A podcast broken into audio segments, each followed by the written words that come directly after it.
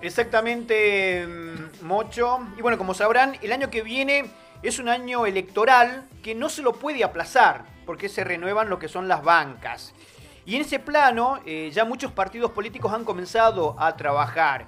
Y esto fue anticipo en la jornada de ayer en sabelo.com.ar sobre el lanzamiento de Encuentro Republicano en Tucumán, quien encabeza este nuevo partido, este nuevo frente eh, López Murphy, un conocido, eh, una conocida figura política a nivel nacional. Por eso ya estamos en diálogo con Juan Coria, quien es el referente en la provincia de Tucumán. ¿Qué tal Juan? ¿Cómo te va? El Mocho Viruel, Gustavo Jardín y Daniel Pérez te saludamos. Buen día Gustavo, para vos y tu audiencia. Un gusto de estar con ustedes. Buen día. Bienvenido, bienvenido a la mañana de madrugados. Bueno, Juan, contanos acerca de esta nueva propuesta que va a arribar a Tucumán acerca de encuentro republicano. ¿De qué se trata este nuevo espacio político y cómo está conformado? Bien, eh, esto no, no llega a Tucumán, nace de Tucumán en ah, realidad. Bien. Nosotros somos una junta promotora de un partido que tiene raíces en Tucumán que se llama Decididos. Bien. Eh, eh, nuestra visión eh, se conforma también con las visiones que tienen que ver con el país. Dentro de esto, de encuentro republicano, en esta unión de sectores, hay otros dos partidos que tienen una, un raigambre más nacional, una representación más nacional. Una que tiene su historia a través de Recrear, que es el partido del doctor López Murphy, y otro un partido joven, formado también por cientos de jóvenes a lo largo y ancho del país, eh, que es el Partido Libertario. Entre los tres espacios en Tucumán decidimos conformar una opción a lo que hoy representa el oficialismo y la tradicional oposición a este oficialismo que ha sido impotente en los últimos años de poder vencer. Bien, bien, bien, bien. Eh, ¿Y cuál es la cuál es la base, digamos, cuál es la base de, este de este movimiento, de este partido? Principalmente nosotros vemos de que hay eh, tanto en el oficialismo como en la oposición una marcada idea de que eh, lo central tiene que ser el Estado. Nosotros creemos que lo central tiene que ser la persona. La persona que se une en libertad y amor a otras personas para formar una familia, un club o cualquier otra asociación intermedia. Bien. Después, todos juntos formamos la patria. El Estado es una eh, opera como esa institución que viene en forma subsidiaria a realizar las actividades que los privados no pueden hacer. El oficialismo y la, oposición en los últimos ya en las últimas décadas creen, invierten esto y suponen que el Estado tiene que intervenir en todo. Pero algo peor que eso, han convertido a la sociedad en una sociedad red de no del Estado solamente, sino de la política electoral. Sí todo, absolutamente todo se define por una cuestión de política electoral. Sí. Eh, ¿A, qué, definís, disculpa querido, a qué definís política electoral? Así la gente... Por ejemplo, sí. vamos a tomar un ejemplo sencillo. Sí. Hace muy poco en la provincia una mujer denuncia a un legislador eh, por un, una, un supuesto abuso sexual. Sí. En un país normal, esto tendría que haber tenido una resolución en dentro del marco de la ley.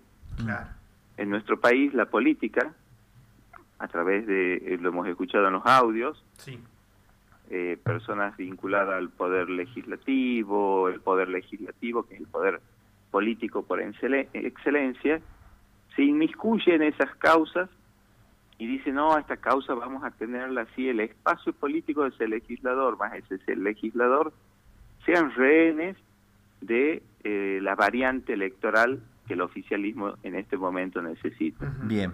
A eso nos referimos. En todo, en todo.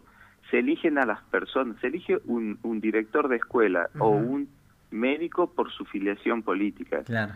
Se termina decidiendo entre una terna de jueces, en los jueces, a- o a- en aquel juez tal vez, sobre todo en los últimos dos años, Sí. que mayor eh, pertenencia política ha demostrado en los últimos años hacia el oficialismo.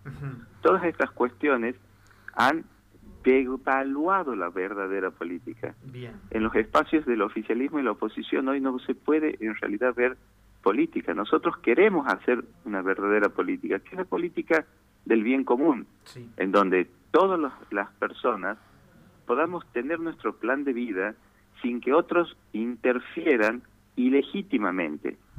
Cuando, por ejemplo, se elige a un familiar Sí. o se elige a un amigo o se elige a un partidario en un cargo público, en vez de a la persona más idónea o la razón por la que se elige es su pertenencia partidaria, y bueno, es que como sociedad tenemos un gravísimo problema.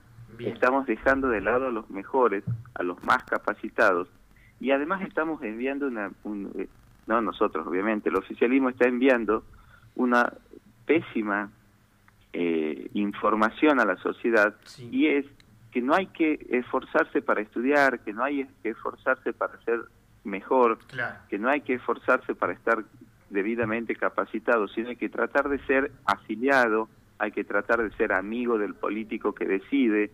Son Bien. pésimas, pésimas eh, decisiones que se están tomando en las últimas décadas y bueno, que nos están llevando a la situación en la que hoy vivimos, Juan. de eh, extrema sí. angustia y preocupación. Sí.